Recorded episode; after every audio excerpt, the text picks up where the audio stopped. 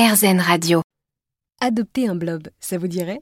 Vous n'avez sûrement pas compris grand-chose à cette phrase, non? Eh bien, je vous explique. Le blob est un être unicellulaire, ce n'est ni un végétal ni un animal, et il est immortel. C'est un objet de curiosité pour les biologistes, et aujourd'hui, il est possible d'en adopter un. Quentin Rezera a élevé un blob, Billy Blob qu'il l'a appelé, et il a été surpris devant ses pouvoirs étonnants. Exactement. Et euh, il y a même des kits qui sont assez amusants parce que euh, il y a des passionnés qui vendent ça et qui vendent euh, les blobs avec des, des, sortes de labyrinthes. Donc ils font déplacer le blob dans des labyrinthes, voir s'il va trouver la, la, sortie avec la nourriture, tout ça.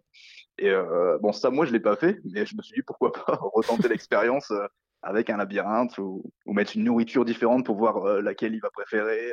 Avant même de, de l'adopter, vous avez fait quand même beaucoup de recherches avant, c'est ça?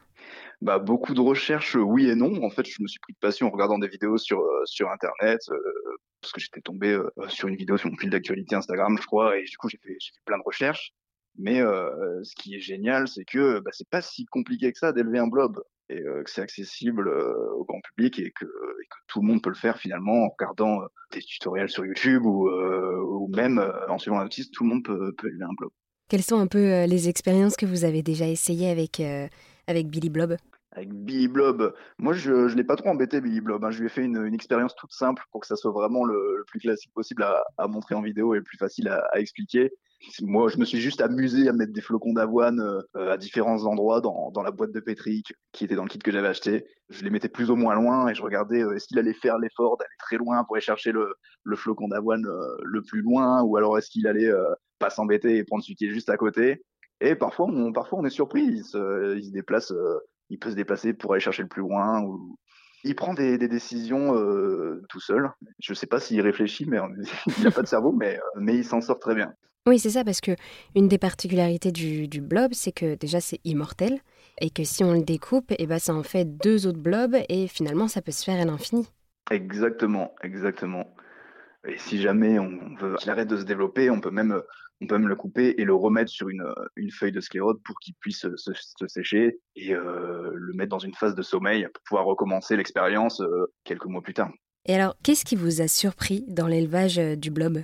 Moi, je, je, filmais la progression du blob. Le problème, c'est que j'avais mis une lumière. Et il faut, il faut généralement, faut qu'il soit à l'ombre pour se développer plus vite. Du coup, il se développait euh, assez lentement. Mais le fait de filmer et de le mettre en accéléré après euh, sur un logiciel de montage, bah, on le voit vraiment euh, se déplacer, parfois aller dans une, une, direction, puis revenir, puis changer de direction. Mais on a l'impression que c'est un qu'on possède un petit monstre finalement. Mais c'est assez passionnant, c'est intrigant. C'est ça qui m'a plu, euh, c'est ça qui m'a le plus surpris finalement. Bon, c'était assez attendu comme, euh, mais le fait de, de, le voir en vrai et euh, que ce soit une expérience que moi je fais, c'est assez impressionnant. Aujourd'hui, qu'est-ce que vous tirez de toute cette expérience d'avoir élevé un blob? Peut-être euh, parfois ces expériences qui, qui, peuvent paraître un peu inaccessibles ou un peu étranges et on n'ose pas les tester, mais finalement, euh, avec un peu de, un peu de recherche, euh, même un kit tout prêt sur, sur Internet, tout le monde, tout le monde peut s'y mettre et, et, apprendre des choses en, en le faisant. Et euh, je pense que ouais, c'est ça, c'est développer sa, sa curiosité, développer sa curiosité. Vous m'avez dit que vous l'aviez chouchouté, ce blob. Est-ce que vous, vous étiez attaché à Billy Blob? Est-ce qu'on s'attache à un blob? Je pense pas qu'on puisse. Bah, c'est pas. Ouais, si. En fait, le fait de l'avoir lui donné un petit prénom, je pense qu'il euh, y avait un petit attachement, mais euh, c'est pas comme un, un, chien ou un chat euh, avec qui on pourrait partager euh, des moments. Ou... Et puis, je pas caresser mon blob.